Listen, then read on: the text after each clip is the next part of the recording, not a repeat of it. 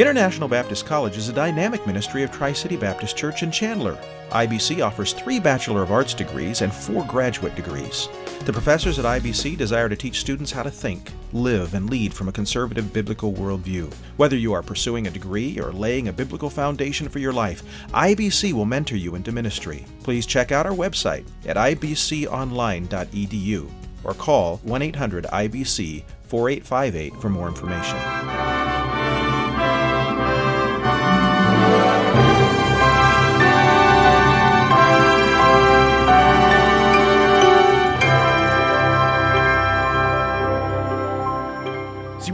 I've got to defend myself and I've got to take care of myself and I have to, I have to.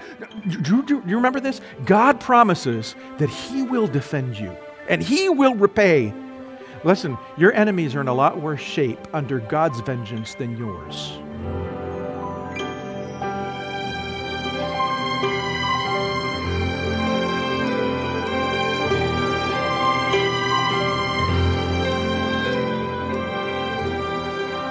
I'm Celeste Montague. Welcome to Dare to Stand, a radio ministry of Northwest Valley Baptist Church in Glendale, Arizona, featuring the teaching of Senior Pastor Dr. Kevin Shaw. Dare to Stand is on the radio to proclaim the gospel of Jesus Christ to all who will listen, to carefully teach the truth of God's Word, and to encourage a healthy lifestyle of worshiping and honoring God. For more details about Dare to Stand or the ministry of Northwest Valley Baptist Church, please visit www.daretostand.org or call the church at 623 581 3115. You can receive a free MP3 copy of today's message or the entire series in MP3 format for a small fee by contacting the church. Today, we continue a study of the life of Elijah, one of the Old Testament prophets who had a significant impact on the lives of ancient Israel, particularly the ancient kings. We are in the book of 2 Kings, chapter 1 today, and we'll hear about King Ahaziah, who also turned to false prophets in times of crisis. But that doesn't stop God's messenger Elijah from delivering yet another message from God, the real God. Here's Dr. Kevin Shaw with part three of a message titled Respect God's Messenger, as Dr. Shaw talks more about receiving a true message from God.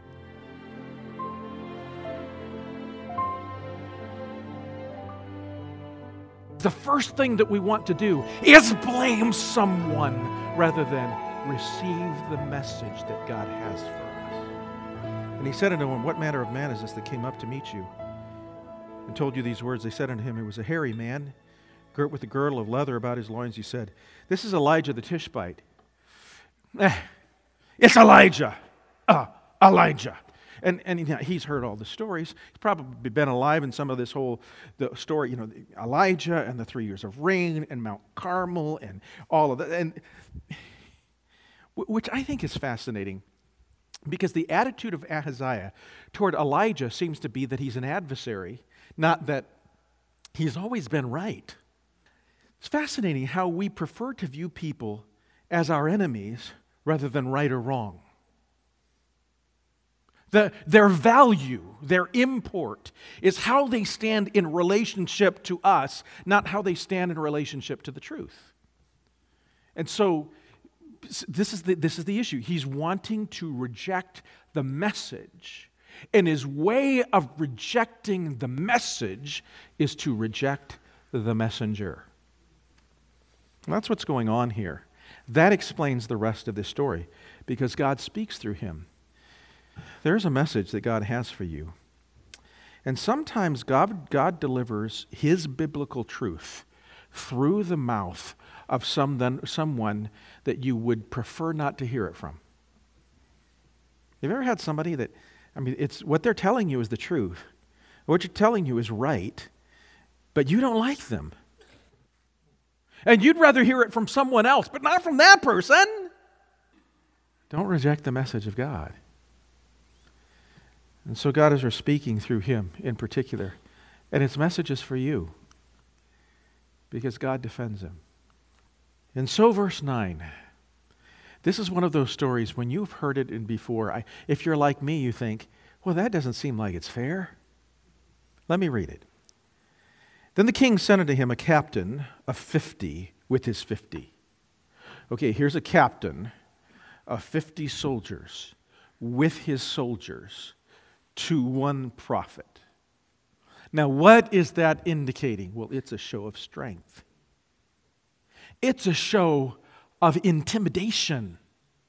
You say, well, but, but Pastor Shaw, you don't really know that's what's going on here. Well, I think I do because I see how God reacts. And God's reaction tells, who's the God who knows the hearts, reacts in this particular way. So he sends his soldier with the 50. And he goes to, you know, here's Elijah on the top of a hill. I, I put a hill on top of, back up there someplace. Let's see, I, I get my bearings. in here. I'm going to get it. Yes, it's over here. Yes, that's, there we go. So he's, you know, there's Elijah up on the top of the hill. And, uh, and so, you know, this contingent of 50 soldiers, the intimidating looking, sent from King Ahaziah, come up to him, and, they, and he spake unto him, Thou man of God, the king has said, Come down. The king of Israel, who's rebelled against Jehovah God, and is on his deathbed, still desires to speak in an authoritative tone to the man of God as if he is the ruler of God. And Elijah answered, and he said unto the captain of fifty, If I be a man of God, let fire come down from heaven and consume thee and thy fifty. If I'm a man of God, let fire come down from heaven and consume you. And it happens. And I think there were witnesses. Otherwise, who would tell the story? Now, why does this happen? Well, it's an attack on Elijah. I don't think Ahaziah's intent is good. I don't think Ahaziah's intent is humble. I don't think Ahaziah's intent is submissive. He is treating the man of God who is God's messenger. He's God's representative on earth in this particular moment. He is treating him like he is the ruler over him. And that's, God, that's Ahaziah's greatest sin, and the sin of those that goes along with, along with it. Can I just remind you of something? It's God that defends the man of God. Elijah didn't have to lift a finger. Elijah didn't make the fire come down from heaven. See, we make a mistake when we look at some of these miracles in Scripture. We look at these miracles in Scripture as, as Elijah is this great magician. And so he tells God to bring fire from down heaven. And God, like Elijah's puppy dog, comes along and says, Okay, I'll do whatever you want, Elijah. Fire down from heaven. Wow. And people say, Wow, Elijah, what a great. That's not how God works. Elijah is filled with the Spirit of God at this moment. And he's speaking God's words, not his own. And this response to the messengers is not Elijah's response, it's God's response. Verse 11, Elijah doesn't have to defend himself. See, this is the other thing. See, there are going to be times when you are the messenger of God, right? And when God is using you to deliver his message, and you're doing it in humble submission and, and love for someone else and communication of the truth, and sometimes you meet that communication of God's truth with, to another with anger and backlash and sometimes persecution. So, how are we supposed to respond? Well, do remember this it's God that will defend you. Turn with me to the book of Romans, chapter 12, because this is a New Testament principle. Romans, chapter 12. Now, now remember in the context of Romans chapter 12. In the context of Romans chapter 12, the Apostle Paul is preaching, he's writing, he's teaching, he's sending this inspired message to the church at Rome. The church at Rome is under Nero, the Emperor Nero at this time there will come a point in which the church at Rome suffers intense persecution from the Romans. And here is the instruction if it be, verse 18, if it be possible, as much as lieth in you, live peaceably with all men. Dearly beloved, let me read between the lines here. Don't stage a Christian coup or a Christian rebellion. Dearly beloved, avenge not yourselves, but rather let wrath fall away. Give place to wrath. For it is written, here is the promise Vengeance is mine. I, what's that next word? Will repay, saith the Lord. Can I just remind you of something? That's a promise of God.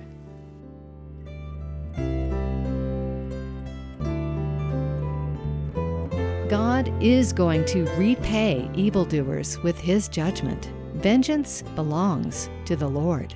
You're listening to Dare to Stand, a radio ministry of Northwest Valley Baptist Church, and part three of a message titled Respect God's Messenger. As we continue a study of the life of Elijah, a prophet in the Old Testament days. Visit daretostand.org for more details about Dr. Shaw's church or this radio program. Many in our community are struggling with addiction. Here's Dr. Shaw to talk about an addiction recovery ministry at his church called Freedom That Lasts. Hello, this is Kevin Shaw. Are you or someone you know dealing with the agony of an addiction? You cannot change what you do until you let God change who you are. Freedom That Lasts is a discipleship ministry of Northwest Valley Baptist Church that applies the life transforming principles of the gospel and Christian growth to the problems of life dominating sins and addictions. All of this happens in an atmosphere of love and accountability.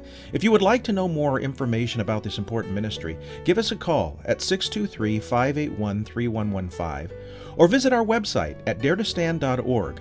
Go to the homepage and click the Discipleship Connections button. Thank you, Dr. Shaw. And if you or a loved one would like more details about the addiction recovery ministry called Freedom That Lasts, please contact Northwest Valley Baptist Church, 623 581 3115. And now, let's get back to our study of the life of Elijah as Dr. Shaw talks more about God's ability to defend his people and to exact judgment upon his enemies. Here's Dr. Shaw. See, we think I've got to defend myself and I've got to take care of myself and I have to. I have to. Do, do, do you remember this? God promises that He will defend you and He will repay. Listen, your enemies are in a lot worse shape under God's vengeance than yours. And one of the examples of this is found in 2 Kings chapter 1. It's God that defends him. So, he, again, verse, verse 11, he sends another captain of 50 with this 50, and he answers it, and he says unto him, Same story. They're not really, they're a little bit thick in, in Israel. You know, it's the previous captain with his 50 are burned with fire from heaven. Maybe he doesn't know, maybe he does know, maybe I don't know what's going on, but he shows up with his 50 and he says the same thing. Oh, man of God, thus hath said the, hath the king of Israel said, Come down quickly. And Elijah answered and said unto them, If I be a man of God, let fire come down from heaven and consume thee and thy fifty. And the fire of God came down from heaven and consumed him and his fifty. Remember again, this is not Elijah backing God into the corner to make for judgment. This is Elijah speaking prophetically for God. Because God defends him. And God defends Elijah here. God will defend believers. That's because God receives respect through him. Take a look here at verse 13. And he sent again a captain of the third 50 with his 50, and now the guy's starting to get it. And the third captain of 50 went up, and he came and he fell down on his knees before Elijah and besought him and said unto him, O man of God, I pray thee, let my life and the life of these 50 thy servants be precious in thy sight.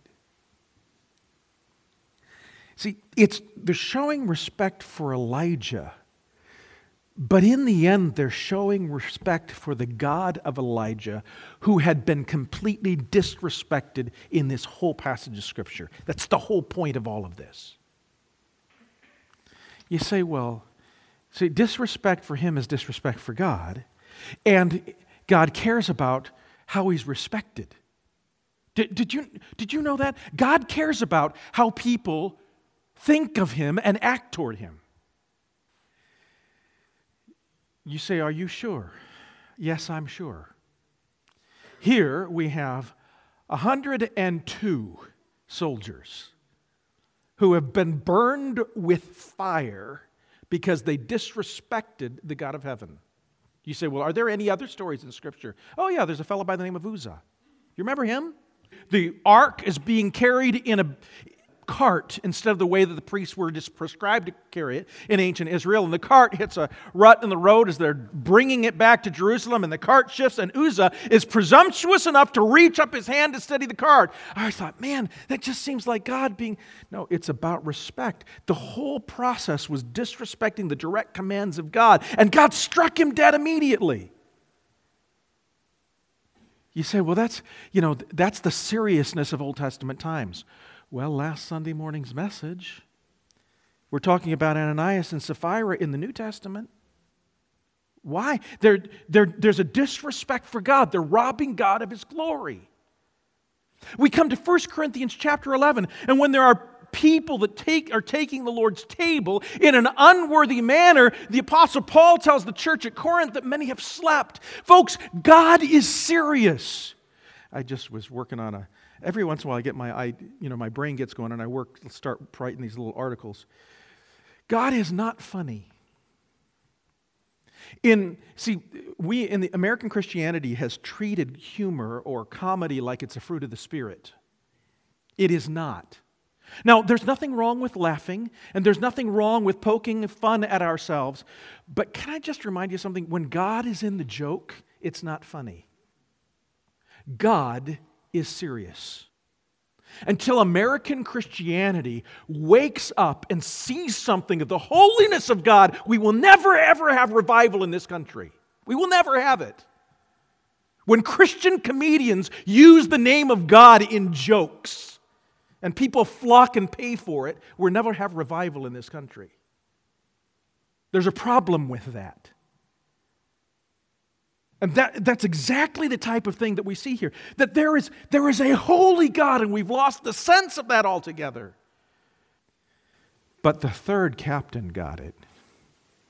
The third captain got it, and his life was spared. He says, Behold, there came down fire from heaven and burned up the two captains, the former fifties. Let my life now be precious in thy sight. Verse 15. And the angel of the Lord said, Okay, Elijah, now you can go down. I've made my point. Now you can go down. Don't be afraid of him. And he arose and went down to the king because God receives respect through him.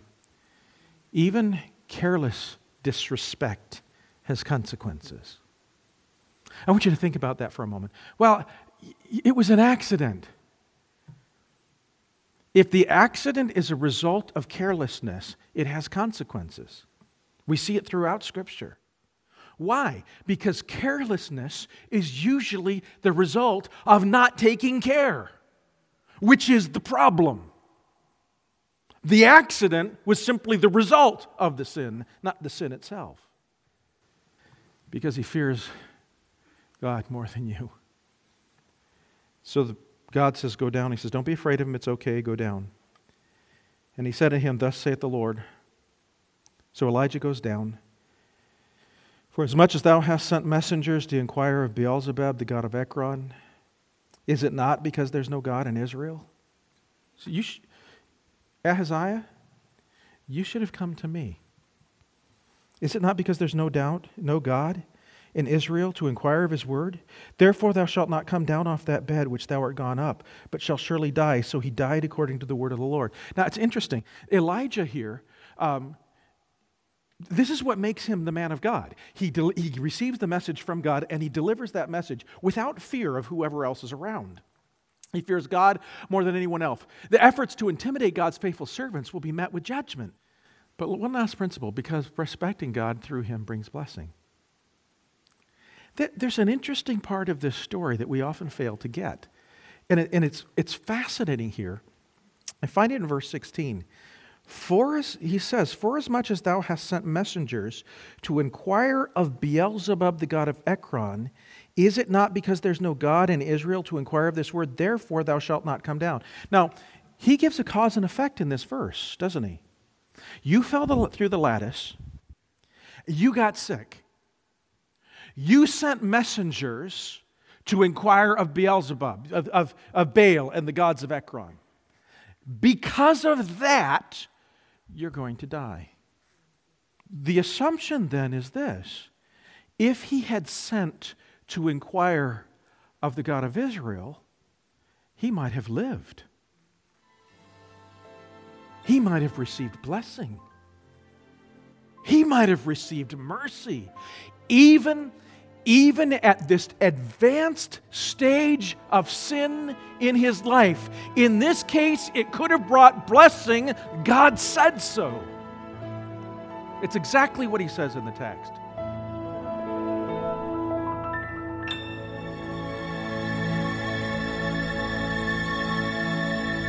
Stay tuned. Dr. Shaw will be back with some closing thoughts in a moment. You're listening to Dare to Stand, a radio ministry outreach of Northwest Valley Baptist Church in Glendale, Arizona, where our teacher, Dr. Kevin Shaw, serves as senior pastor. Northwest Valley Baptist Church is located at 4030 West Yorkshire Drive in Glendale. That's just south of the 101 at 40th Avenue. Come visit our new worship center. Sunday worship service is at 9:30 a.m.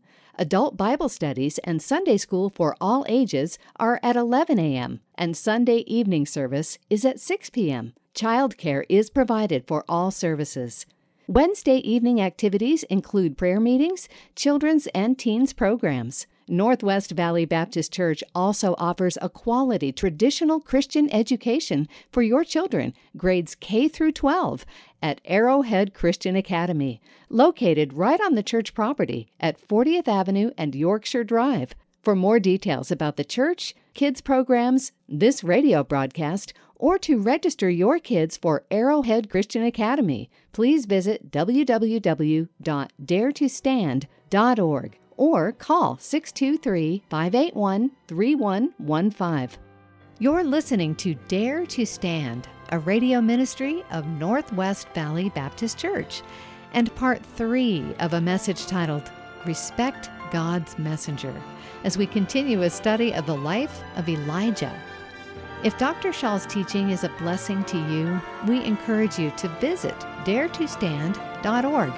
Find out more about this ministry consider supporting this radio program with a tax deductible donation of any amount. Your donations do help to keep Dr. Shaw on the air.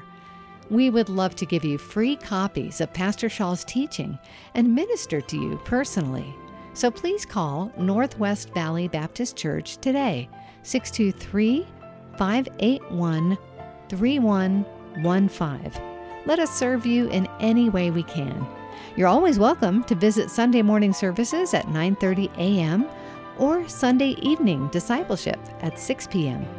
I'm Celeste Montague. Do join us next time for more in our study of the life of Elijah. And now, here's Dr. Shaw with a closing thought about the seriousness of dealing righteously with God and His messengers. Join us next time for more right here on Dare to Stand. It's a, it's a serious passage of Scripture. And we ought to think about it carefully before we lift our voice. Now, there are times when a preacher or a servant of God goes off into error, or goes off into false doctrine, or goes off into sin. And there ought to be accountability for those things. There ought to be accountability but we ought to take we ought to hold them accountable very carefully. Very carefully. Because there is a holy God in heaven who wants to be honored